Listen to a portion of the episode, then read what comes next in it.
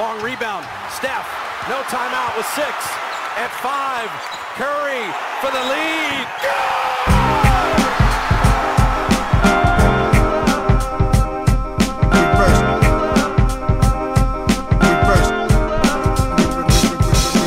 The game is a game. The game is a game. The game is a game. The game is a game. Always, always, always.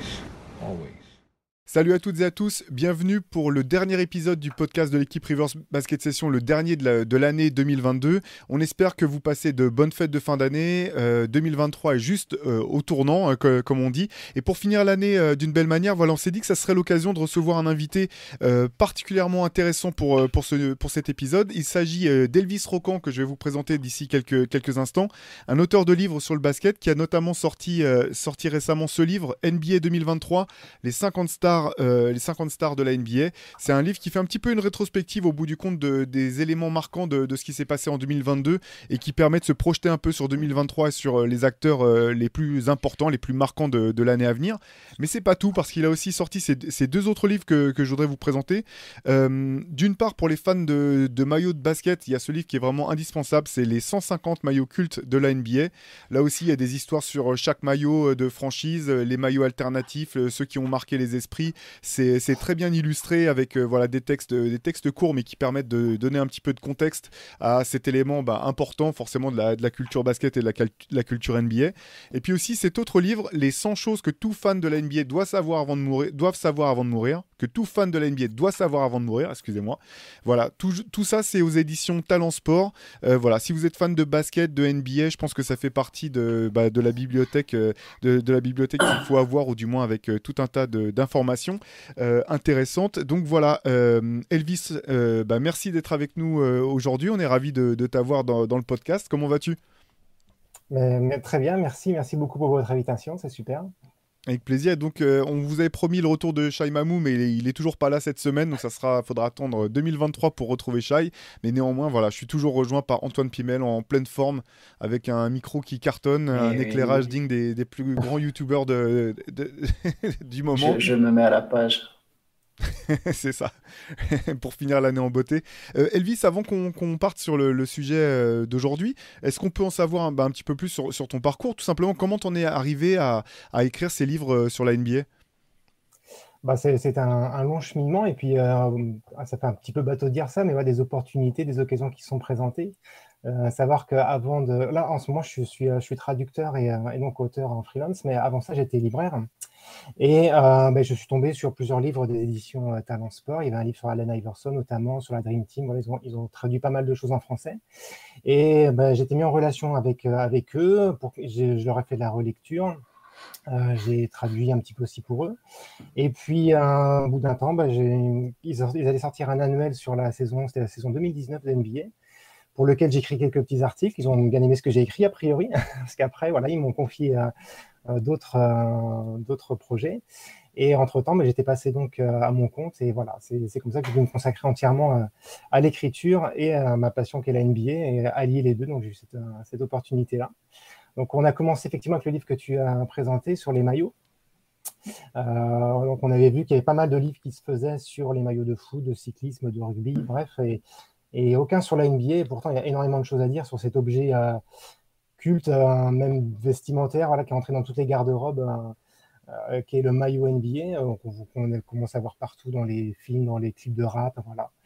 Ça a dépassé largement le cadre du sport, donc il y avait beaucoup de choses à dire sur ça. Et donc après, on est passé sur les, euh, annuels, donc celui que tu as présenté également, qui est sorti euh, il y a quelques semaines sur les stars de la NBA. Et dans le même temps, pour les 75 ans de la NBA, on voulait marquer un petit peu le coup avec, euh, avec Talent Sport. Euh, donc on a d'abord traduit un livre, enfin, j'ai traduit un livre qui s'appelait NBA 75, qui euh, retraçait donc l'histoire de la NBA, euh, que tu avais présenté également, je t'en remercie. Et on a, et Talent avait édité, euh, avait adapté cette collection euh, américaine sur les 100 choses euh, que tu as présenté. Euh, ils avaient déjà fait celui sur le PSG, sur l'OM. Et on s'était dit que ça serait bien pour, les, pour NBA, les 75 ans de NBA étant un petit peu euh, bah, une bonne étape euh, pour, s'arrêter, puis justement faire une petite rétrospective de culture générale, euh, tout ce qui fait euh, la NBA euh, euh, aujourd'hui, quoi, pourquoi on l'aime et en quoi c'est une ligue sportive majeure dans le monde. Ok, bah, et euh, sans vouloir euh, dévoiler trop de choses, on peut, on peut s'attendre à d'autres opus de ta part pour euh, l'année à venir? Ah ben, écoute, a priori, on va, on essayer de voir si déjà si l'annuel sur les 50 stars euh, euh, retrouve son public. Donc, a priori, c'est le cas pour l'instant. Donc, je remercie tout le monde qui, euh, nous soutient sur ce projet-là. et pour l'instant, il n'y a rien de précis pour l'instant, mais effectivement, la, NBA, elle vend en poupe. il serait dommage de ne pas surfer sur ça. Et de ne pas offrir au public tout, euh, tout ce qu'on peut lui offrir. Enfin, on a vécu on vit une époque formidable où la NBA est présente partout, que ce soit sur les réseaux sociaux, euh, en librairie, euh, sur YouTube. donc, bah, profitons-en, ne gâchons pas notre plaisir et essayons non pas d'inonder le marché, mais de, de, faire en sorte que chacun y trouve son compte. Quoi. Donc oui, on va, on va continuer de, de, surfer sur ça. Bon, bah super. Bah, nous, en tout cas, on sera forcément à l'écoute, ou du moins, on sera aux aguets euh, par, rapport, euh, par rapport à ça. Euh, bah écoute, on, rentrons dans le sujet. Donc, 2022, c'était une, une, année, encore une fois, assez riche en rebondissements, en événements peu qu'on n'aurait pas pu imaginer voir venir, etc. tout simplement, toi, si, si quand tu repenses à cette, saison, enfin cette année 2022, quelle est, quelles sont les choses où on va commencer par la première qui te vient, à l'esprit et qui t'ont marqué durant cette année-là? Bah, euh, moi, c'était surtout les 75 ans, comme je, viens de t'en parler. Euh, 75 ans de NBA, et euh, même si on ne peut pas prédire euh, au début d'une saison ce qui va se passer, je pense que la NBA était quand même contente d'avoir eu pas mal de choses à, mettre à son actif sur cette saison-là, avec le sacre des Warriors face aux Celtics, qui sont deux des trois équipes originelles en plus de la création de la ligne. Euh, Greg Popovich qui bat un record de victoire, on a LeBron James qui est encore monté au classement. Donc tout ça, ça s'est plutôt bien goupillé pour que tout, arrive sur, euh, sur cette saison-là. Euh, et euh, au-delà de ça, ouais, je dirais que c'était aussi l'occasion de voir que finalement, le, ce que la NBA attend, attend, va avoir, si vous voulez, des, super teams ou des super gros échanges, ou voilà, des superstars qui prennent le, devant de la scène. Et malgré tout, les super teams de l'année dernière n'ont pas fonctionné. Hein. je pense aux Nets et aux Lakers notamment. Euh, et euh, c'est pourtant l'équipe des Warriors qui pourtant n'était pas forcément donnée euh, voilà, gagnant. On ne savait pas trop dans quelle forme allait revenir Clay Thompson. donc, donc ouais, moi j'étais plutôt content de, de, voir que finalement ça s'est fini comme ça, de façon avec ces deux, deux franchises historiques quoi, qui ont pu qui ont pu faire le spectacle jusqu'à la fin. Ouais, tu, parlais des 75 ans de la, NBA, on peut peut-être revenir là-dessus, là, effectivement, parce qu'au-delà des 75 ans, il y avait la fameuse liste des 75 joueurs, euh, les, euh, voilà, les, les plus mythiques, euh, donc une liste qui a, fait, qui a fait un peu polémique. Toi, toi Elvis, il y a... Comment tu as trouvé cette liste? Est-ce que tu as eu le sentiment qu'il y avait des, des, choses honteuses, des choses qui t'ont étonné, choqué? Comment tu l'avais perçu, toi? Moi, je, je, pense qu'il y a une partie de cette liste qui a été faite un peu euh, sur l'instant, sur la culture de l'instant. Il y a certains joueurs qui ont fait débat, euh, je pense à, à, Lillard ou Anthony Davis, euh, qui pour moi sont le reflet de ce que les votants pensaient de l'NBA à cette époque, à l'instant T du vote. Tu vois, pour moi, ce n'était pas représentatif de, vraiment de l'histoire complète de l'NBA. Il y a eu des oublis, sans faire le chauvin par Anthony Parker ou Pau Gasol qui est plus près de nous en, époque. Euh, je, trouvais ça un petit peu, ouais, je pense que la NBA sur ce coup-là, elle était élargie à 76 finalement, donc finalement c'était un petit peu. Euh, oui, c'est vrai, il y avait un ex c'est ça, hein, de, mémoire. Voilà, ouais, donc du coup pour moi ça a perdu une grosse euh, partie de sa symbolique. Et je trouvais ça vraiment ouais, dommage qu'il y ait une partie de cette liste qui soit faite sur, pour plaire un petit peu aux générations actuelles, peut-être de fans, ce que je peux comprendre aussi hein, de la part de la NBA pour c'est une fête du basket, c'est leur anniversaire. Ils voulaient impliquer à la fois les, nouveaux fans et les anciens fans, entre guillemets, et essayer de contenter un petit peu tout le monde. Donc je pense que les journalistes ont eu un petit peu ça en tête. Et du coup, pour le, je, crois, que ça a perdu beaucoup de sa symbolique avec certains choix euh, bah, qu'on pourrait, qu'on pourrait critiquer longuement. Et le fait que c'était élargi à 76, c'est un petit peu bancal pour le coup. Antoine, tu l'avais vu comment, toi? Ah, J'avoue que je prête pas une énorme attention à au classement, encore plus quand c'est fait pour le coup par la NBA. Mais, mais je suis d'accord, je pense qu'il y avait une notion politique dans certains choix, un peu comme tu as dit, euh, la culture de l'instant qui prenait le dessus. Voilà, il y, a des oublis qui me semblent quand même bien difficiles. Gazol, Dwight Howard. Mais bon, dans, dans l'ensemble, c'est dur pour moi de commenter ces listes. Euh, du mal à voir leur, leur pur intérêt quand c'est fait par la Ligue elle-même en plus. Ouais. Même si pour le coup, en plus, ça avait quand même une, de enfin, une semi-importance parce que le, ils ont réuni les joueurs le, le, jour du All-Star Game. Et bon, ça peut faire bizarre quand tu te sens oublié de ne pas faire partie de cette fête, pas de faire partie de ta photo, etc. Ouais, c'était quand même une liste. Je, suis tout à fait d'accord avec ce que tu, ce que tu disais, Elvis, hein, sur la culture de, l'instant. Il y a certains noms. bon, alors, c'est toujours compliqué de, de, comparer les époques, etc. Mais il y a quand même certains joueurs où tu certains t'avaient du mal à justifier leur place dans, les 75 et d'autres tu, pouvais euh, c'était dur de comprendre comment ils ne pouvaient pas être euh, dedans. Euh, moi je pense notamment au numéro 77 Clay Thompson qui c'est vrai que je me dis le mec il cochait toutes les listes potentielles il a gagné des titres il a été clutch il a il fait partie d'une équipe qui a été enfin qui a remporté le plus de matchs dans une saison régulière que n'importe quelle autre équipe dans l'histoire de la ligue. C'était un défenseur c'était un c'est un défenseur c'est un attaquant. Par exemple je je comprends pas comment c'est possible que, que ce mec soit pas dans la liste.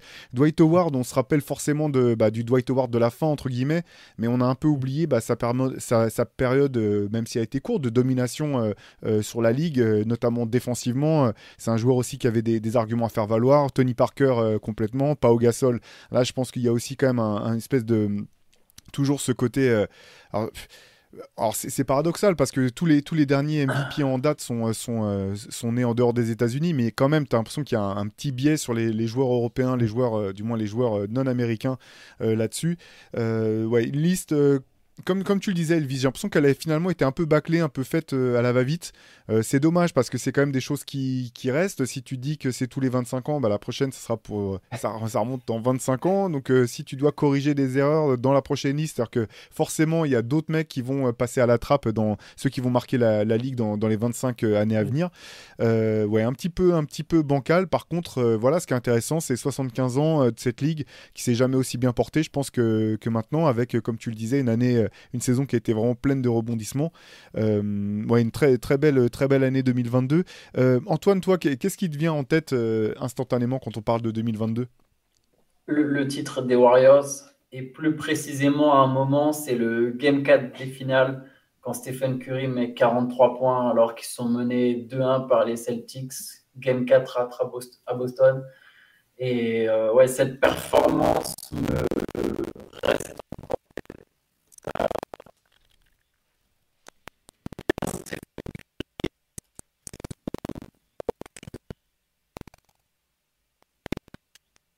je m'excuse si je manque mes mots. Mais donc, je disais, euh, Stephen Curry, retour au premier plan, retour à son meilleur niveau, sans doute le meilleur niveau de sa carrière. C'était Ouais, bah moi aussi je l'avais, je l'avais dans ma liste. Hein. C'était tout en haut de ma liste avec ce titre, euh, ce titre des Warriors euh, euh, qu'on n'avait pas vraiment vu venir. cette performance incroyable de Stephen Curry dans, le match 4 et globalement sa saison, ses, ses playoffs, le fait qu'il ait pu bah, enlever ce stigmate qu'on continuait, on continue de dire il a jamais été MVP des finales, ce qui, ce, qui, me semblait un petit peu absurde qu'on garde ça contre Stephen Curry. Au moins cet argument est complètement sorti de, de la liste. Et puis bah oui, c'est la finale contre Boston quand même moi, je me suis euh, passionné pour la saison dernière, passionné pour, euh, euh, cette série de finales que j'ai trouvé assez incroyable, en fait, d'un côté comme de l'autre. Moi aussi, c'était une des premières choses que, que j'avais notées. moi, de mon côté, j'avais noté par la suite, j'avais noté bah, Luka Doncic et notamment les playoffs de, de Dallas l'an dernier, et plus, plus spécifiquement encore la série face aux Suns. Ouais, avec le fameux euh, Everybody Act Tough One Day Up. Et puis euh, derrière, la manière dont il a, bah, dont il a su euh, inverser la tendance. alors, c'est un peu dur de dire à lui tout seul dans un sport collectif, mais on n'était pas loin quand même de, vu son niveau de domination et puis la rouste incroyable du, du match 7 des, des, Suns quand vous voyez le, tous les deux le, finalement le, niveau de, de Luka Doncic euh, globalement, euh, sachant que bah, vous aussi, voilà, vous l'avez suivi quasiment depuis ses débuts, du moins depuis ses débuts au haut niveau. Euh, comment est-ce que vous voyez sa, trajectoire dans le sens où est-ce que vous vous imaginiez à son, arrivée en NBA qui pourrait être aussi vite, aussi fort Et quelle, est la comment dire comment est-ce que vous évaluez la marge de progression qui lui reste encore? Bah, euh, c'est vrai, je, vais être tout à fait honnête, je ne pensais pas qu'il serait à ce niveau-là aussi rapidement. Euh, surtout euh, dans cette première saison avec les, les critiques sur son courant, sur son attitude avec qui ne sont pas totalement disparues. Et, je, me disais, voilà, il a pas, je ne pensais pas qu'il ça serait aussi rapide avec le de finale de conférence euh, dès l'année dernière. Et, euh, pour le coup, euh, là, ce qui m'inquiète, entre guillemets, pour l'avenir, c'est la façon dont il va être entouré. parce que bah, il ne peut pas tout faire, comme tu l'as dit. il fait presque tout tout seul déjà. est-ce que ça suffira pour aller jusqu'en finale? Je ne suis pas convaincu. comment est-ce qu'il va être entouré à l'avenir? Et est-ce qu'il va devoir continuer son numéro de soliste pendant combien de temps avant de, bah, d'être épaulé C'est un petit peu ça qui m'a ma, grande interrogation à ce jour, parce que c'est vrai qu'il a, déjà prouvé qu'il sait à peu près tout faire, scorer, passer, euh, euh, être clutch, euh, faire jouer ses coéquipiers. Donc, je ne sais pas quel pourrait être le. Voilà, je pense à un, coéquipier, un autre All-Star à ses côtés, peut-être, comme Jordan à l'époque, ne pouvait pas tout faire tout seul dans les années 80 sans un Pippen à côté de lui. Donc, là, je pense que. Que, là, pour passer un palier supérieur, au niveau individuel, peut-être en, défense, peut-être devoir un petit peu monter son jeu. Mais c'est vrai que là, sur une trajectoire collective, euh, bah, je, il lui manque quelqu'un encore, je pense. Je pense en plus que c'est le plus grand défi pour Doncic maintenant. La prochaine étape, c'est exactement comme tu as dit. Mais ça va être aussi, et du coup, apprendre à jouer avec une autre star si un jour autre star il y a. Parce que c'est pas un, cap si facile finalement pour quand tu as une superstar aussi forte de, savoir s'adapter à un autre joueur fort. Lebron a, su le faire, mais au final, c'est surtout parce que les joueurs autour de lui se sont adaptés. Et Doncic, ça va être, ça va être la prochaine étape, un processus intéressant. Mais bon, il faut déjà que les Mavericks euh, trouvent ce joueur. Ouais, c'est vrai. Question, euh, question essentielle, effectivement. Euh, ben ça, on va voir, d'autant qu'on en a déjà parlé à plusieurs reprises. La pression n'est pas totalement encore sur eux, mais elle va pas tarder à venir quand même si jamais, euh, si jamais il peinait à, entourer Luca de, suffisamment de talent. à part les choses dont, on a parlé, qu'est-ce qui, est-ce qu'il y a d'autres choses qui t'ont marqué dans cette année, Elvis? Ouais, alors c'est vrai que je, veux juste revenir sur, les, euh, sur euh, cet échec des entre guillemets super teams euh, des Nets et des Lakers qu'on donnait en haut de tableau en début de saison passée, qu'on donnait en playoff, voire le choc, le futur choc annoncé des finals. Et en fait, on se rend compte que ben, on peut débourser autant d'argent qu'on veut. Ça se vérifie saison après saison pour ceux qui regardent la NBA depuis longtemps. On sait très bien que un gros chèque ne donne pas forcément un titre à la fin de la saison. Et c'était quand même assez violent, hein, comme avec euh, le sweep des Nets, pas de playoff du tout pour les Lakers. Euh, moi, ça m'a un petit peu choqué. Je suis pas forcément fan de ces, de ces super teams, même si elles sont impressionnantes sur le papier et, euh, et que ça a de la gueule. Et pour le coup, j'étais assez, assez choqué, mais en même temps, je dis voilà, il y a quand même une justice quelque part. des équipes comme les Warriors qui se sont construits sur la draft, et comme les Celtics d'ailleurs, et qui ont des role-players, qui ont euh, un banc profond et euh, qui ont une culture euh, dans une franchise. Et c'est des choses qui ne s'achètent pas. Et pour le coup, ça s'est totalement vérifié l'année dernière. Donc ça va de pair avec le titre des Warriors et la finale des Celtics. Cet échec, clairement, des rassemblements de superstars dans leur deuxième partie de leur carrière. L'ironie, c'est que je suis même pas sûr qu'on ait vraiment vu la fin des super teams, même si, pour le coup, je suis, tout à fait d'accord avec toi. Euh, ça, a été, ça a fait quand même un bien fou de voir les Nets et les Lakers se planter. Euh, mais je pense surtout, en fait, ça, ça, si ça doit apprendre quelque chose aux dirigeants, c'est qu'il faut bien construire sa super team. Et effectivement, enfin, de toute façon, on le répète, on le sait, on a tout le monde le, dit et le répète que ça, ça, ne suffit pas d'aligner les stars, mais je pense que là, pour le coup, c'était vraiment des exemples très marquants de ça ne suffit pas. Faut que les stars, elles soient complémentaires. Ça, c'était notamment pour l'exemple des Lakers où Russell Westbrook est un fit terrible. Je l'ai mis dans mes moments de l'année, euh, l'échec des Lakers, euh, dans le sens où c'était une idée catastrophique au final d'avoir voulu faire jouer, un, faire venir un joueur comme lui. Et je pense que pour les Nets, pour le coup, le fit, à la limite, sur le terrain, il n'est pas mauvais du tout. On a vu hein, quand ils étaient ensemble, euh, au final, ils ont gagné 13 des 15 matchs qu'ils ont joué ensemble. Par contre, ça montre qu'il y a aussi le fit des égaux et la difficulté et tout ce que ça représente et le cadre qu'il faut mettre. Et euh, si ça peut donner déjà maintenant, je pense qu'il y a toujours des dirigeants qui vont courir après des super teams, mais au moins, peut-être, ces deux exemples récents vont, pendant au moins quelques années, rappeler aux dirigeants qu'il faut le faire intelligemment, pas en prenant n'importe qui, pas en prenant n'importe quel joueur. Ouais, c'est super vrai. Je, partage tout à fait votre avis parce qu'en fait, sur les, si on regarde les quatre derniers finalistes, Phoenix, Milwaukee, les Warriors et Boston. Quatre équipes qui sont largement bâties sur la draft, sur euh, des ajustements. Alors bien sûr, euh, du côté des Suns, il y a eu l'arrivée de, de Chris Paul, mais c'est un Chris Paul auquel finalement plus personne ne croyait vraiment, ou on n'imaginait pas qu'il pourrait avoir ce, ce type d'impact sur une franchise à ce stade de sa carrière.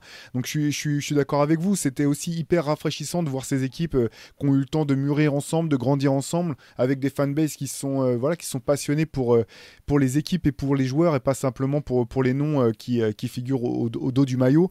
Euh, ça, c'est vraiment, c'est vraiment cool, et je trouve que ça, on le ressent encore cette saison avec euh, bah, la montée en puissance d'équipes comme, euh, comme les Grizzlies, ou même finalement Portland, dont la superstar a jamais bougé, et qui, même si elle a, il y a eu des ajustements autour, mais on a, on- finalement, je je trouve que quand on regarde les Blazers, du simple fait que ce soit toujours Damian Lillard qui soit en, au, top de l'équipe, tu as l'impression de suivre la même équipe finalement, même si euh, Mm. autour de lui ça a beaucoup changé. Et ça, je trouve que c'est super parce que ça. Ça a vraiment euh, de, ouais, donné un coup de frais, je pense, un, un petit coup de frais à cette NBA où à un moment, en début de saison, on se disait, bon, bah, de toute façon, euh, la saison régulière, elle sert à rien, parce qu'on sait qui sont les deux plus gros à l'Est, les deux plus gros à l'Ouest. Et même euh, depuis 2-3 ans, là, je trouve que la saison régulière a retrouvé beaucoup d'intérêt euh, grâce à ça, notamment. Ouais, c'est plus facile de te fidéliser à une franchise quand, quand tu as la superstar qui reste. quoi. Parce qu'on Ouais, s'attache d'abord aux joueurs. encore. Bien sûr. Oui, bien sûr. Oui, ça, re- ça- ça reste très rare encore. euh, il y en a vraiment. donc C'est des- c'est des- t'en es en voie de disparition pour le coup. hein. Ouais, peut-être que les Jokic, les les Lillard, les Curry Mm. ramèneront peut-être cette mode de rester au sein de sa franchise, montrer l'exemple. Je pense qu'au fait, c'est c'est comme du copycat au final. Euh, ouais, LeBron a bougé. Alors, je ne suis pas en train de critiquer LeBron quand il est parti de Cleveland ou quand il est la première fois, puis il est parti de Miami, puis de nouveau de, Cle- de- de Cleveland. Mais Kevin Durant, j'ai l'impression quelque part a été forcément influencé par LeBron James. Et tu as raison, hein, c'est, c'est, c'est- ça reste pas la norme. Je pense qu'il y a encore des superstars qui vont bouger. On voit encore les transferts de superstars où, où les, les- à deux ans, trois ans, maintenant quatre ans, même quand on voit avec Kevin Durant, quatre ans avant la fin de leur contrat, certaines superstars demandent leur Mm. transfert. Mais voilà, si des Jokic, Yanis, Lillard, Curry, euh, Tatum, si Tatum reste à Boston, etc., ce, ce genre de joueurs, ça peut donner un autre ton et inspirer d'une autre manière et influencer d'une autre manière. Je, pense qu'en fait, les superstars se, suivent les unes les autres d'une certaine manière. Ouais, ce qui est intéressant, parce que moi, en fait, j'ai toujours. Enfin, ça me gêne pas que les, que les, que les, les role-players ou les stars demandent à changer changent d'équipe quand ils sont euh, free agent ou qu'ils cherchent à se barrer. Finalement, ça se passe mal. Ce qui est intéressant, là, c'est de voir que j'ai l'impression que les choses ressemblent plus à un partenariat, en fait, entre euh, les superstars et les clubs. Euh, et euh, du moins ceux qui sont bien gérés, ceux qui, fonctionnent bien, en mode euh, sur, le mode bon bah voilà, mettons ensemble nos, ressources, mettons nos ressources en commun. On a droit à l'erreur sur le terrain, on a droit à l'erreur aussi en backstage et, en coulisses, mais essayons de trouver les meilleurs le moyen de d'avancer ensemble. Et c'est ce que je trouve intéressant effectivement avec ces franchises. T'as raison, t'as totalement raison avec Denver, Antoine. J'ai l'impression que c'est un petit peu ce qui est en train de se passer là-bas. Quelque part, alors c'est encore différent parce que du côté de Toronto, j'ai l'impression que c'est entre le coaching staff et le, le- finalement le, le management qui a vraiment cette espèce de d'entente euh, et euh, sur le fait de, de travailler dans, dans la continuité. Mais en tout cas, je trouve effectivement que ça permet de, de, bah, de s'attacher aux équipes. Ça permet aussi aux équipes de développer des personnalités euh, fortes. Bah, comme voilà, on pourrait parler des Grizzlies, ce qu'ils sont en train de faire en ce moment, c'est un peu dans la continuité de ces choses-là. Et je trouve que ouais, ça, ça, ça redonne de, l'intérêt vraiment à, ce championnat et, de, la personnalité finalement à, à la NBA et de se dire bon bah, finalement il n'y a pas que la personnalité des superstars qui compte, il y a aussi euh, l'empreinte que laissent les franchises et les équipes. Allez, moi j'en ai un autre parce que vous, avez parlé des Nets et des Lakers. Moi j'avais tout simplement Kyrie Irving en fait. Je me dis euh, 2022 c'était un peu l'année Kyrie euh, dans tous les sens.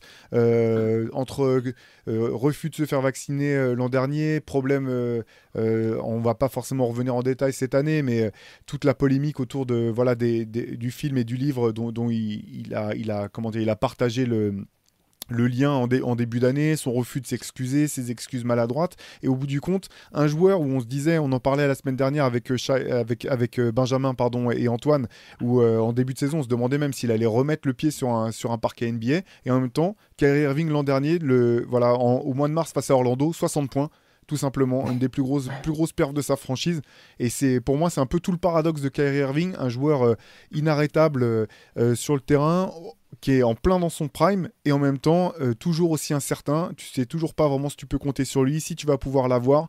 Je pense que toutes les polémiques autour de lui ont beaucoup euh, fait de mal euh, aux résultats des, Nets et même à, à ce qu'ils sont en train d'essayer de, bâtir. Et en même temps, quand il est de retour, bah, tu dis bah non, ce joueur, ils, ont besoin de lui pour, pour pouvoir gagner. Je sais pas quel est votre sentiment aujourd'hui par rapport à Kyrie Irving, si cette année a fait bouger un peu la perception que vous en aviez. Bah, après, c'est ça que c'est quelqu'un de très polarisant et, c'est énervant parce que moi, c'est un des joueurs, des joueurs que j'adore. J'adore son style, voilà, depuis toujours, euh, euh, sa façon d'impacter le jeu. Et c'est vrai qu'il est énervant pour ça, en bien comme en mal. Hein. Et comme tu l'as dit, euh, on ne peut même pas lui reprocher de, de, délaisser le basket parce que quand il revient, bah, il est clutch, il est essentiel. On l'a vu que son, il a encore claqué un, enfin, son premier buzzer beater en carrière récemment.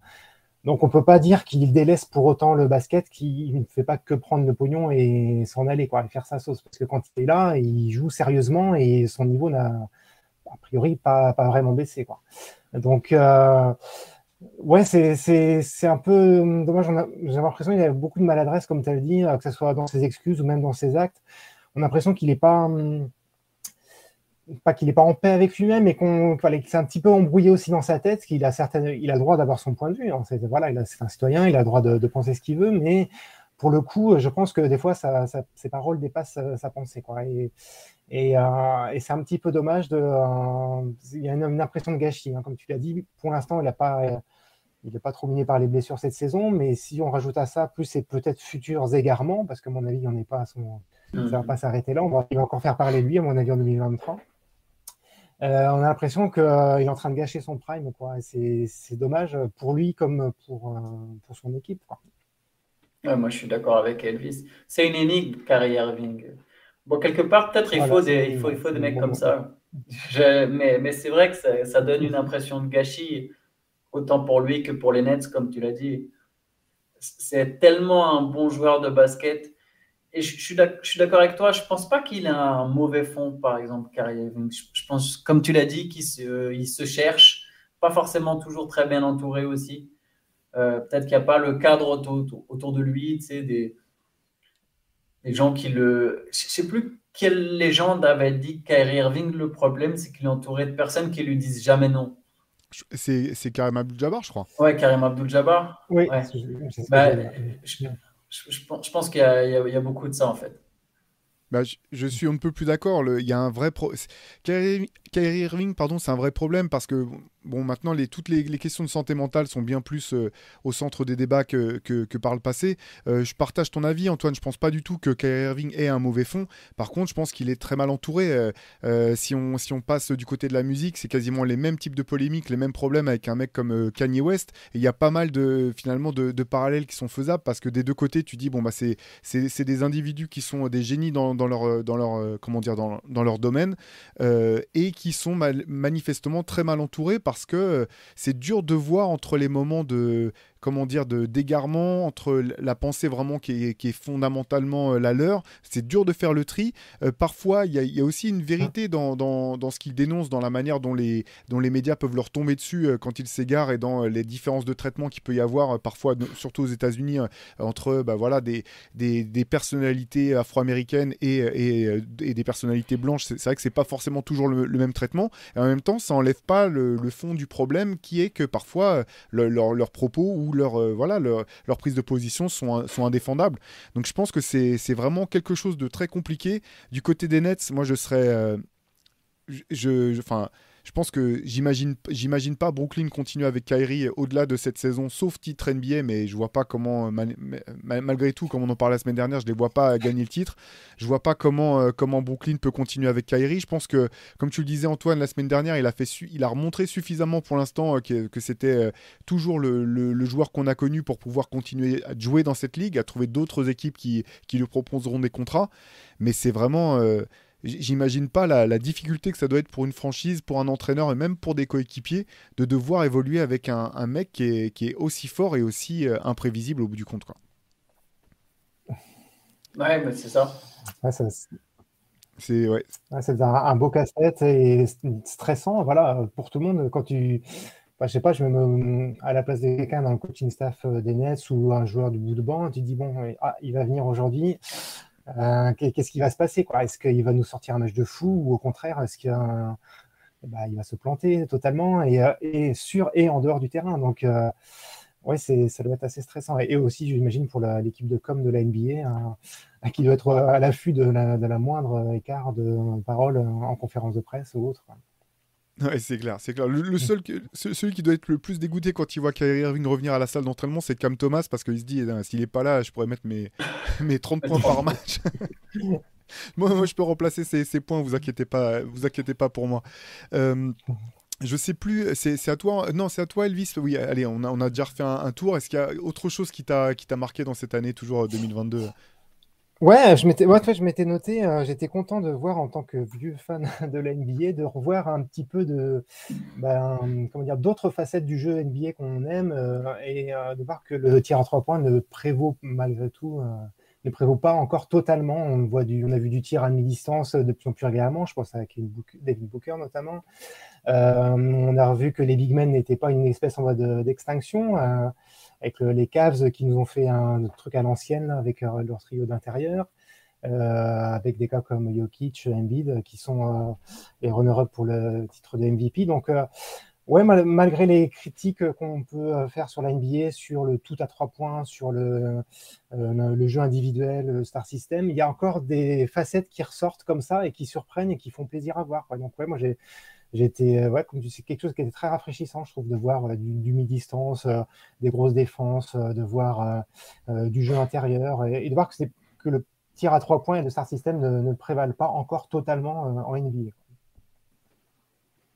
Oui, clairement. En plus, d'ailleurs, le, l'ironie, c'est que c'est peut-être les analytics qui, quelque part, ramènent involontairement ou enfin directement le, beaucoup de mi-distance. Comme les défenses, en fait, les, franchises NBA défendent vachement la raquette et la ligne à trois points on a vu qu'en enfin, en playoff, je, parle vraiment là pour le coup pour les playoffs, on a vu qu'il y, a toute cette zone au milieu bah, qui, est, beaucoup plus ouverte.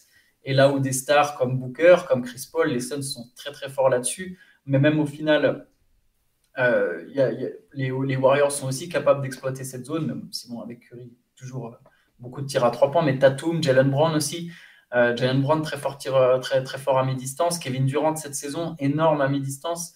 Euh, on voit que les stars, les, plus grandes stars de cette ligue, en tout cas, continuent de ce que ce qu'on peut considérer entre guillemets comme un art noble, comme le, tir à mi-distance, l'arme de, voilà, de, Michael Jordan des années 90, Tim Duncan, etc. Euh, c'est vrai que ça fait plaisir et ça, ça, ça évite de tomber dans des, dans des. Il y a un truc que je ne supporte pas en NBA qu'on voit encore de temps en temps, hein, bien sûr, mais c'est les layup open où le mec décide de faire une passe à trois points. des fois, tu as envie de te dire, mais on n'est pas non plus complètement des moutons. Ça me fait penser quand tu joues euh, en département, en région, et que tu vois, il faut absolument faire un système. On veut travailler. Tu es en match, tu es en opposition. Alors, tu n'es peut-être pas en match-match, mais tu es en opposition 5 euh, contre 5.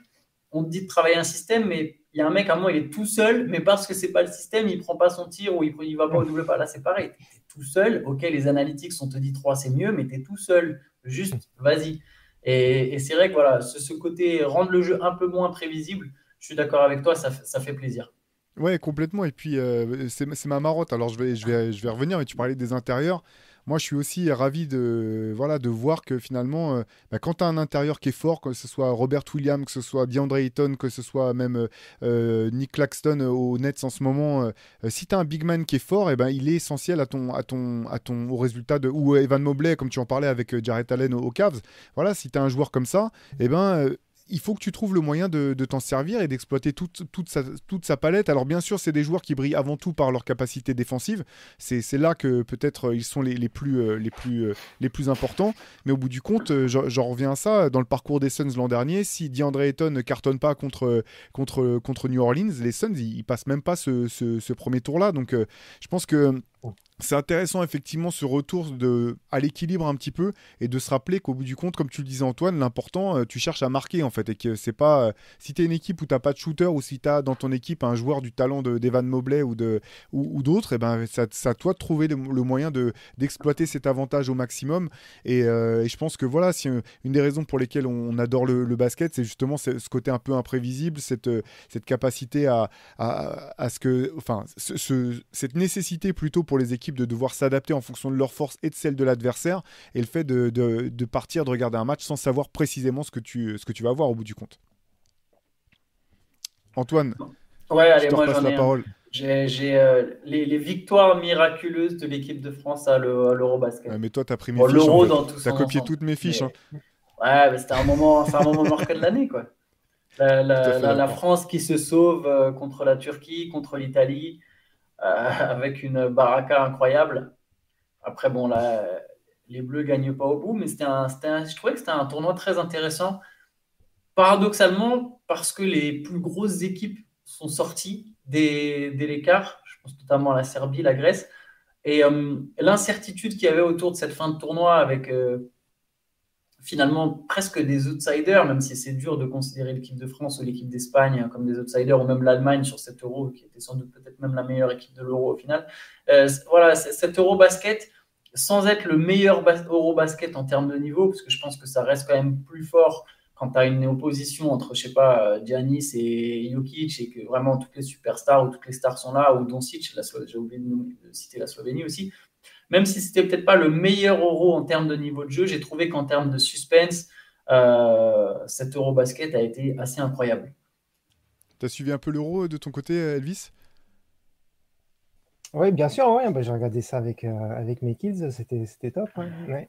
Et, euh, et, pareil, ravi de voir que euh, bah, les stars de, européennes de l'NBA brillent et de montrer que euh, le basket à la européenne et ou à la française aussi euh, est, est, aussi, voire plus intéressant que certains aspects du jeu. Aujourd'hui, ce qui fait la, force de la NBA, c'est pour moi en grande partie ces joueurs européens, cette culture euh, européenne du basket, cette façon de jouer au basket qui n'a rien à voir avec celle jouée euh, aux États-Unis. Et du coup, euh, oui, bien sûr, j'ai pris beaucoup de plaisir à, à regarder ce euro, à le parcours des Bleus. Euh, bon, on va y, on parlera pas du dernier match, mais, euh, mais, encore voilà, une équipe d'Espagne, une performance incroyable aussi, quoi. Donc euh, non, non, ouais, c'était très plaisant, encore une fois rafraîchissant, et c'est bien aussi euh, de ne pas se focaliser uniquement sur la NBA et de voir un petit peu, voilà, de, moi j'invite les auditeurs qui, qui sont vraiment, qui ne regardent que la NBA, peut-être bah, de regarder un petit peu ce qui se fait en Euroleague, dans le championnat de France, peut-être ils sont mis avec l'ascension de Victor Banyama, et peut-être à regarder des matchs en France, mais et voilà, le basket est riche et complet et euh, le basket européen, il fait pour beaucoup en NBA. À ouais, bah, 100% d'accord avec tout ce que tu dis. Moi aussi, j'avais noté euh, bah, le parcours de l'équipe de France lors, lors, de cet euro. Alors, c'est vrai qu'on a pu être critique pendant toute la première partie du, du, euh, du, tournoi de cette équipe de France. C'était assez marrant de voir. Après, je comprends quand, quand, es dans, quand, es, quand tu vas au charbon, quand tu fais partie de l'équipe, tu as, l'impression que toutes les, les, critiques qui viennent de l'extérieur, tu as, as, tendance à les prendre de manière un petit peu personnelle. Après, je pense que les critiques qu'on a pu formuler durant la première partie du tournoi, elles étaient quand même relativement fondées. Il y avait un problème de hiérarchie, il y avait euh, cette équipe qui était vraiment qui fonctionnait sur, sur courant alternatif avec des moments très forts et des trous euh, intersidéraux euh, par moment où on, on, avait du mal à reconnaître notamment la défense de cette équipe de France, ce qui a toujours été sa, sa marque de fabrique. Et au bout du compte, l'euro, un euro de très bonne facture, notamment parce qu'il y a eu beaucoup de surprises effectivement. Moi, je reviens sur le fait que je, je pense quand même que les championnats d'Europe avaient euh, plus de densité euh, quand il y avait moins d'équipes qui étaient sélectionnées euh, euh, pour y parvenir, que c'était peut-être même le championnat le plus dur à remporter, ou du moins un des, un des, championnats internationaux les plus relevés qui existaient à l'époque. Euh, c'était vraiment, moi j'ai beaucoup aimé le parcours de l'Allemagne, comme tu l'as dit Antoine, avec une super équipe, vraiment un, style de jeu et une défense de fer, euh, moi qui, m'a beaucoup plu. Et puis forcément, bah, voilà, la dynamique de cette équipe de France qui a, malgré tout réussi sur la fin à trouver une dynamique, euh, à trouver, trouver des ressources, des forces et qui laisse entrevoir de bonnes choses pour la suite. On sait que c'était un petit peu un groupe de, en reconstruction, mais c'était intéressant aussi, je pense, pour certains joueurs, je pense notamment à Elio Kobo par exemple, bah, de pouvoir s'aguerrir à, à niveau, de prendre un petit peu ses marques, de voir quel est, quel est le niveau de ce type de compétition pour euh, travailler pour la suite avec euh, les échéances qu'on connaît, euh, avec forcément en, point de mire le, les, les, Jeux Olympiques 2024 à Paris. Ouais, ouais, moi aussi. euh, Enfin, comme, comme toi, Antoine, comme je te disais, même si tu voles mes fiches, j'avais noté sur, sur, sur ma feuille. C'était euh, J'ai pour, des espions. Voilà, exact- exactement. Et pour continuer sur, le, sur la liste, sur la lignée plutôt des, des joueurs européens, moi j'avais noté aussi la saison de Nikola Jokic l'an dernier, avec une équipe de Denver décimée, euh, une équipe euh, voilà, Ouais. qui, euh, euh, quelques mois auparavant, du moins av- avant la blessure de, de Jamal Murray et l'arrivée, après l'arrivée de d'Aaron Gordon, moi je les, je, les, je les voyais comme un vrai contender authentique pour aller, pour aller choper le titre en, en 2021. Jamais j'aurais imaginé que Nikola, Nikola Jokic pourrait porter l'équipe de Denver sur ses épaules et l'emmener aussi loin qu'il l'a fait l'an dernier. Euh, sa nouvelle saison de MVP, pour, pour Nikola Jokic. Euh, comme tu le soulignais, euh, Elvis, euh, voilà, un intérieur avec un bagage assez incroyable. Franchement, euh, on, faisait, euh, y Mamou faisait un article sur les, candidats sur la course au titre de MVP cette année. Les stats de Jokic cette année encore, notamment les stats avancées, sont totalement dingues. Et j'ai l'impression que, c'est l'apanage des grands joueurs de banaliser euh, l'extraordinaire. Mais, mais qu- quel est votre sentiment sur tous les deux sur, sur Nikola Jokic, son parcours, son, son potentiel, enfin pas son potentiel, mais le niveau qu'il montre année an- après année, et surtout la manière dont il fait évoluer son jeu au bout du compte? Euh, Moi, je trouve ça toujours, euh, ça- enfin, sur Jokic, qui est, euh, ce qui m'étonne toujours autant, c'est qu'il est, enfin, il est si peu athlétique physiquement, finalement, quoi. C'est, il est un peu pâteau, il n'est pas le plus rapide, il décolle à 2 cm, et pourtant, mais il est partout, au scoring, en défense, à la création, et, euh, et moi, je trouve ça, voilà, c'est, comme à l'époque, je vais faire une analogie peut-être un peu bizarre au premier abord, mais quand Stephen Curry s'est mis à, tout casser derrière la ligne, on se dit, voilà, les joueurs petits, pas forcément très musclés, ça va être un exemple pour plein de jeunes qui peuvent se dire voilà, bon, je suis pas très grand, mais je peux briller au basket. Bah, Jokic, c'est un peu pareil, hein, mais dans l'autre sens, en fait. hein. On peut être euh, pas forcément super athlétique, euh, pas se faire un 100 mètres en moins de 10 secondes. Et, pourtant, à la Jokic, euh, si on a une bonne science du basket, une bonne vision globale de ce qui se passe sur le terrain, euh, on peut briller, faire briller ses coéquipiers. Et ça, je, trouve ça. Je trouve ça super, je trouve ça assez original. Et, et pour le coup, est-ce que dans cette fameuse course MVP dont tu parlais, est-ce que va pas y avoir un effet Steve Nash un peu avec peut-être une lassitude des votants disant bon bah ou même lassitude de Jordan à l'époque quand le titre avait été euh, donné à Karl Malone est-ce qu'il va pas y avoir une lassitude des votants disant bon voilà on sait qu'il est fort il a peut-être atteint son palier dans cette excellence et on va pas lui donner tous les ans non plus. Alors que c'est vrai que quand on se base uniquement sur les chiffres eh ben, il le mérite encore cette année. Et en plus Denver est premier de NBA là à l'Ouest. Donc euh, donc euh, oui je, je ne sais pas. Là hormis un titre euh, cette année je sais pas s'il va récupérer encore le titre de MVP hein, c'est c'est c'est un peu dommage d'ailleurs de se lasser de ses performances exceptionnelles, mais euh, voilà, ça, ça commence à devenir la norme chez lui. Il lâche encore deux passes, ça c'est incroyable d'ailleurs cette nuit. Je ne sais pas si vous avez vu, mais Jokic, c'est clair que pour, pour, pour, ceux qui ont le League Pass ou Beansport ou, ou n'importe quel euh, moyen pour regarder les matchs, euh, j'encourage très, très, très, très profondément à regarder les Nuggets jouer parce que c'est un régal. C'est du beau basket, c'est du beau basket déjà, déjà avant avec Mike Malone, mais mais Jokic fait basculer cette équipe euh, dans, dans, une dimension telle niveau spectacle, niveau il y a des, des passes incroyables que personne ne voit venir. C'est clair, je suis d'accord avec j'aime beaucoup ton analogie avec Stephen Curry. C'est vrai que Jokic peut être un modèle, c'est tellement un joueur à part. Et si on fait sur toute l'année 2022, je l'avais mis aussi du coup dans ma liste pour l'ensemble de son œuvre parce que oui, il fait une très grande saison l'an dernier et voilà, comme vous l'avez dit, cette année, enfin cette saison, ça, repart encore très fort. Il est quasiment en triple-double de moyenne. Là, il en a fait trois sur les cinq derniers matchs. Denver est premier, comme tu l'as dit. Je pense aussi qu'il y aura malheureusement une forme de lassitude, enfin malheureusement ou pas d'ailleurs, mais je pense aussi qu'il y aura une forme de lassitude et qu'il faudrait, qu'il faudrait des performances euh, encore au-delà de ce qu'il fait actuellement, ce qui, est, ce qui est déjà monstrueux pour que, pour, pour que les votants se laissent tenter à donner trois fois de suite le MVP à quelqu'un qui en plus n'a pas encore été champion NBA et on sait comment les Américains fonctionnent. Ah, mais enfin, pas que les Américains d'ailleurs, les, les, fans dans leur ensemble, mais c'est vrai qu'aux États-Unis, il y a souvent ce, ce, côté la bague, la bague. Et euh, on voit déjà les, débats venir dans les talk shows. Est-ce qu'il faut donner un 3 MVP à un joueur qui n'a jamais été champion? Euh, Est-ce que ça le rend légitime, etc. En tout cas, au final, je pense que de toute façon, Jokic, il n'en a rien à, en a rien à secouer. Et ce qui est sûr, c'est qu'on est parti pour voir ce mec briller encore pendant des années. Et j'espère qu'il aura une espèce de carrière à la, à la Dirk Nowitzki où il pourra non seulement rester dans sa franchise, mais j'espère sur une année vraiment à, jouer des finales NBA et si possible gagner un titre. je pense que les Nuggets ont la place. Il faudrait des circonstances, mais je pense qu'ils ont la place pour, pour, pour essayer d'aller gagner un titre dans les années à venir. Ça, serait beau, ça, ça, ça, donnerait encore plus de. Moi aussi, je rentre dans le cliché de la bague, mais je pense que ça, rendrait, ça donnerait encore plus de saveur à sa carrière. Non, mais je, je partage vos avis et tu as raison, euh, euh, Elvis. Ce qui est marrant avec, avec Jokic, c'est que hum, il n'est pas athlétique, mais il est pas finalement il n'est pas athlétique au sens euh, euh, classique du terme tel qu'on tel qu'on l'imagine, parce que ça me fait penser à dans, dans un des livres de, Larry Bird qui s'appelle Drive, si je me si je me trompe pas, il parle justement de ce côté-là où on disait à l'époque que Larry Bird n'était pas athlétique. Il disait oui, mais alors, ok, je peux pas je peux pas sauter comme Michael Jordan, mais la coordination œil-main, est-ce que c'est est-ce que ça fait partie des qualités athlétiques, le sens de l'anticipation et d'être au bon moment pour gober les rebonds, est-ce que ça fait partie des qualités athlétiques? Et finalement, Jokic, il me fait beaucoup penser à, à, à Larry Bird dans par la, voilà, sa capacité à, à, être un joueur complet, parfait, à aider et à pousser ses, coéquipiers à être euh, une, superstar, mais et en même temps être le joueur, le coéquipier et le joueur d'équipe parfait. Et aussi, tu, tu parlais de lassitude pour un troisième titre de MVP potentiel. Il y a, il y a à la fois effectivement, je pense, la lassitude et il y a aussi la crainte, comme tu disais Antoine, de bah, peut-être de, ou du moins le, se dire, bah non, on va pas, si on lui donne un troisième titre de MVP de suite, ça veut dire qu'on le met au même niveau que, que justement que Larry Bird, qui est le dernier joueur à en avoir gagné trois de suite. Est-ce que vraiment il est dans cette classe-là Et finalement, la discussion, euh, quand on a déjà gagné deux, elle est plus vraiment sur est-ce que tu as été le, MVP de la saison, mais euh, à quelle place est-ce qu'on veut te mettre euh, dans l'histoire?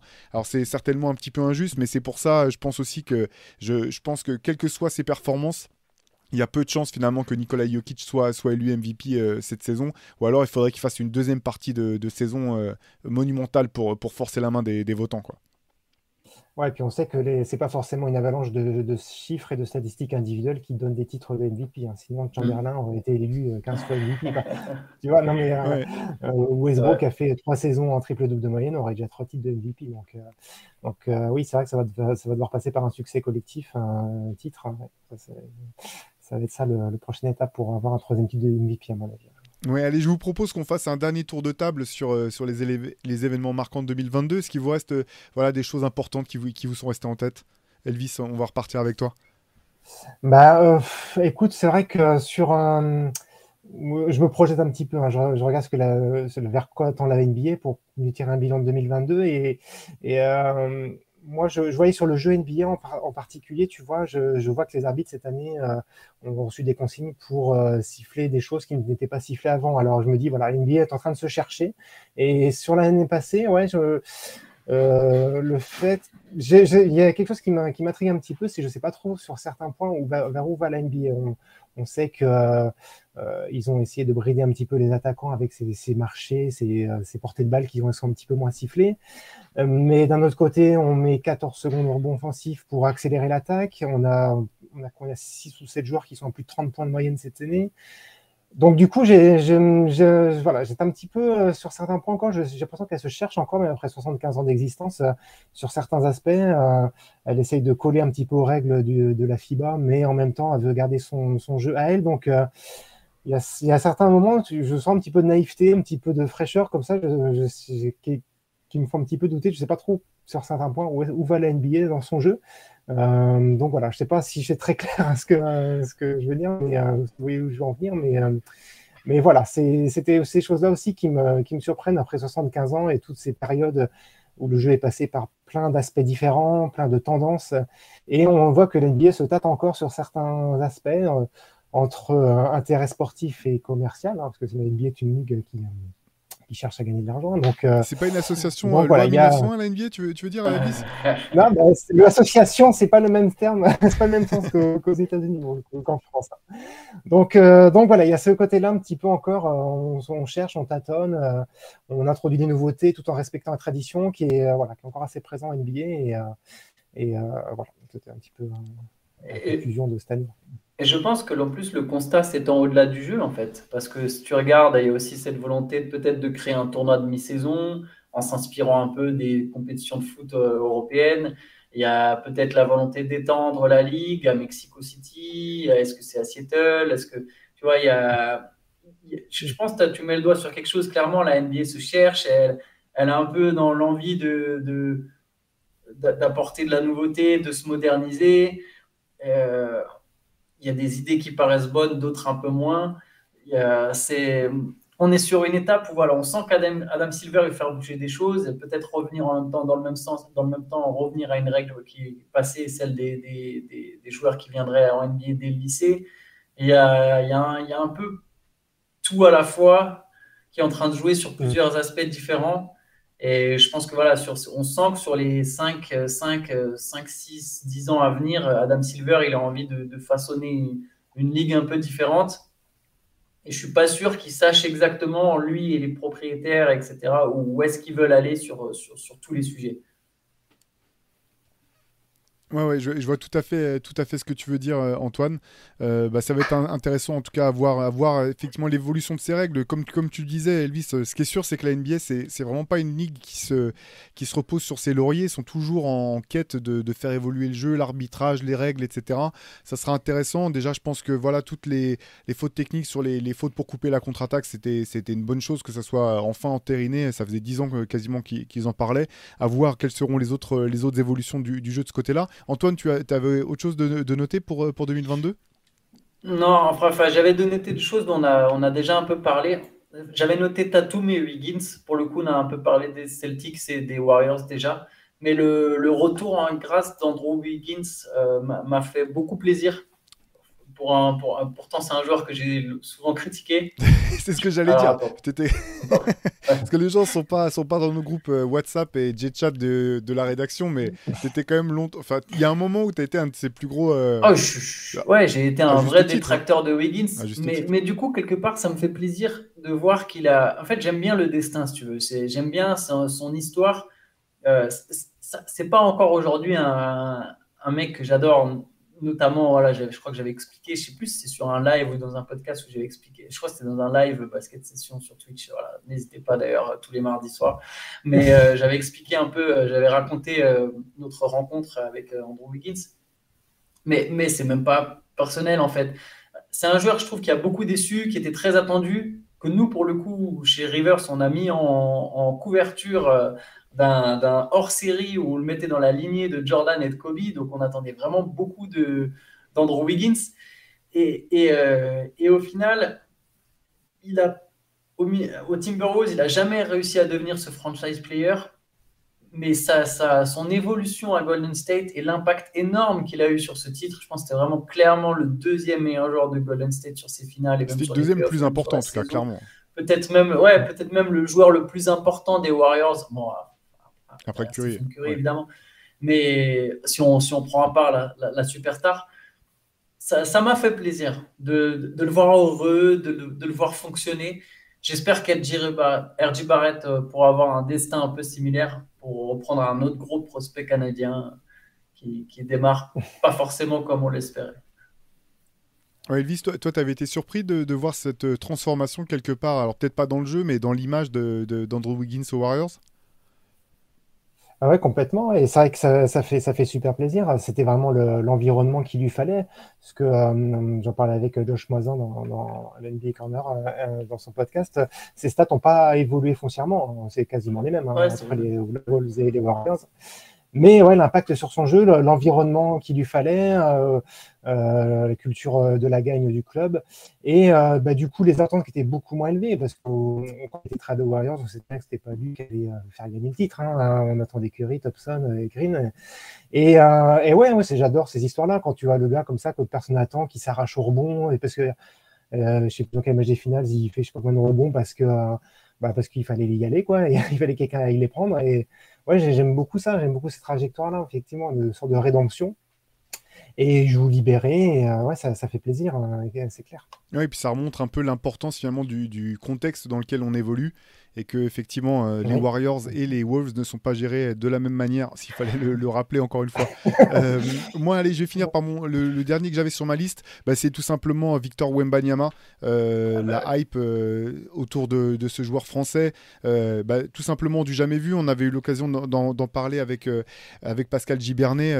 moi, le La, seule comparaison que j'ai, effectivement, c'est celle euh, qu'on trouvait, c'était celle avec autour de LeBron James en 2003, à son arrivée dans la ligue, avec des matchs de, de, lycée qui passaient sur ESPN, qu'on l'annonçait déjà comme le, comment dire, le chosen one, la, future méga star. Et finalement, ce qui est dingue du côté de LeBron, c'est qu'il a réussi à, assumer ce statut. Pour Victor, c'est un peu la même chose. On, on va pas reparler, mais ces deux matchs joués à Las Vegas aux yeux du monde avec LeBron, Anthony Davis dans la salle, des joueurs NBA qui donnent leur avis sur un, sur un jeune joueur français qui joue dans le championnat de France. Tout ça, c'est du jamais vu. Des articles sur ESPN euh, de semaine en semaine quasiment pour, euh, pour euh, commenter ses, performances.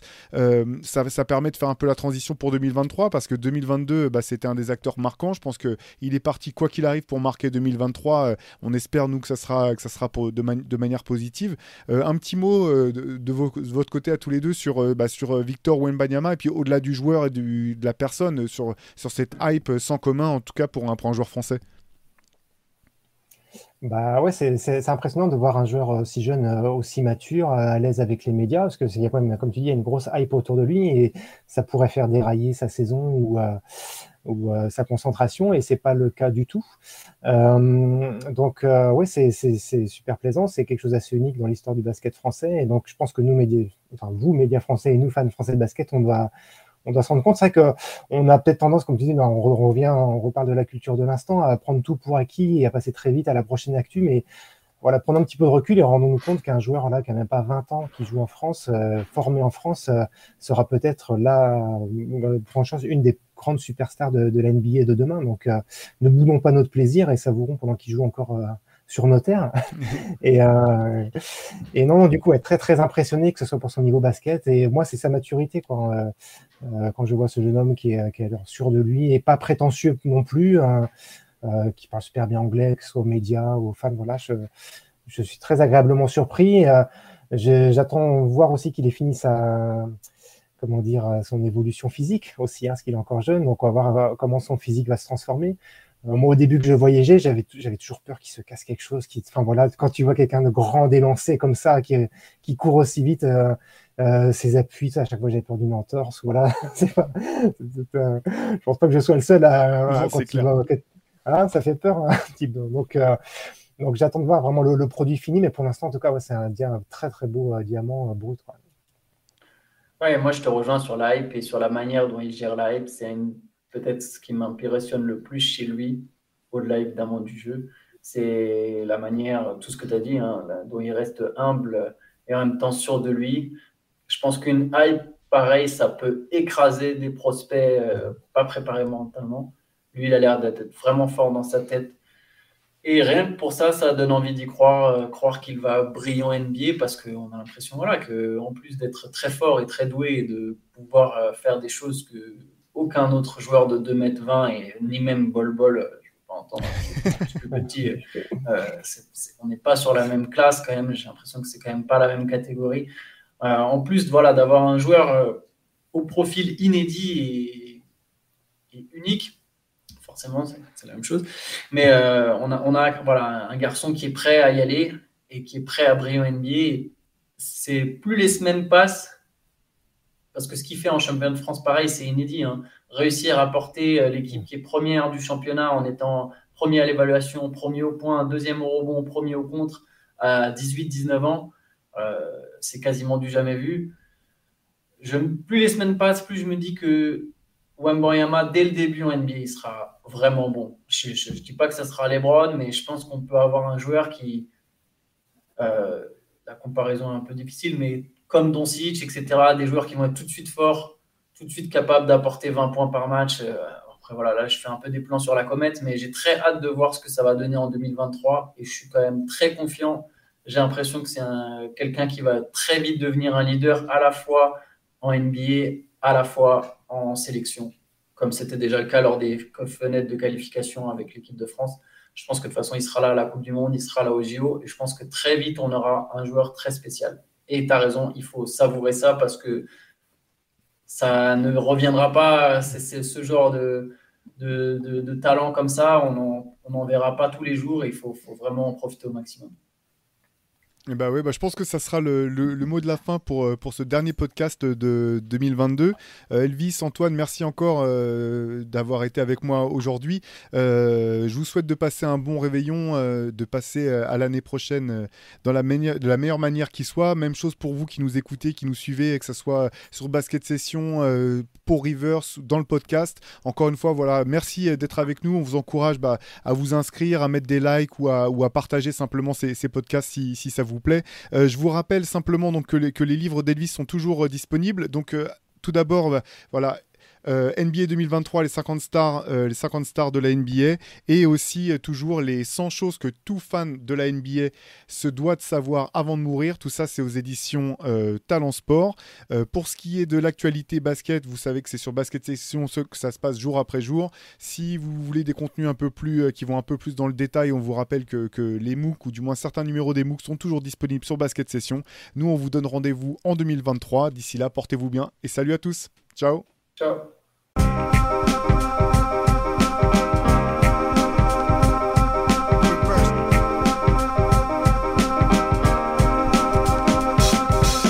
out there, and it's either play or get played.